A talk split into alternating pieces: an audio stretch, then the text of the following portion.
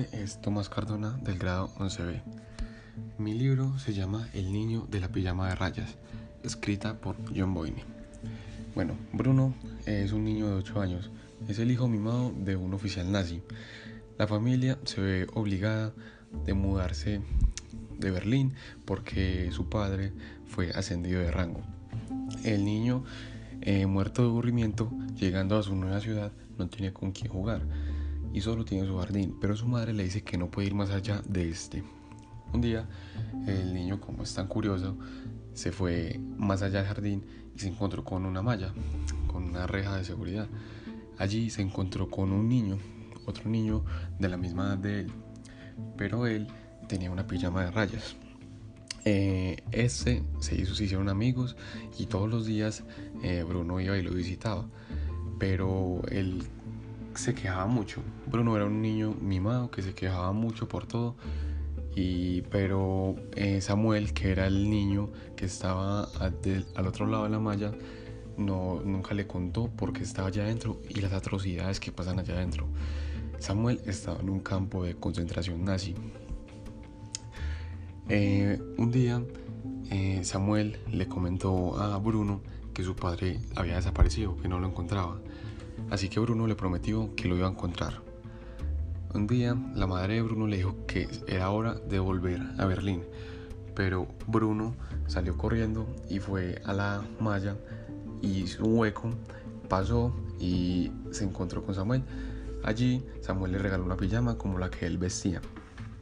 En eso eh, se metieron al campo de concentración. Bruno estaba demasiado asustado porque no sabía lo que pasaba allí. Eh, esto era una total crueldad.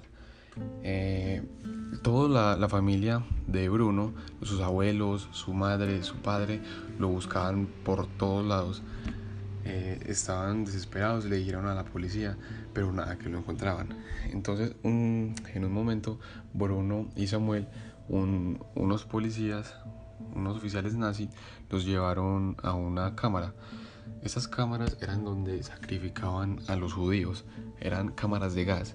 Allí les inyectaban un gas que al respirarlo hacían que ellos murieran. Em, así fue como estos dos eh, amigos, niños, murieron. Em, por lo que el tema de este libro se trata del drama, ya que eh, fue muy cruel la manera como murieron ellos dos y el padre de Bruno, al ser un oficial nazi, eh, vivió en carne propia lo que él le decía a sus reclusos. Por esto, eh, por esa manera tan horrible de matar a las personas, eh, creo que el oficial nazi recapacitó y fue capaz de de mejorar la vida a los judíos que viven allí, ya que su hijo había muerto como todos los judíos morían.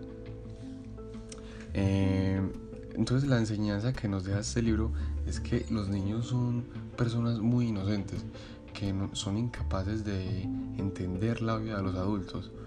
Por esa razón es que hay que cuidarlos y si los adultos hacen cosas malas y piensan que nunca les va a pasar nada, eh, las consecuencias se ven reflejadas en sus hijos. Así que este libro es muy interesante eh, y lo hace reflexionar mucho a uno.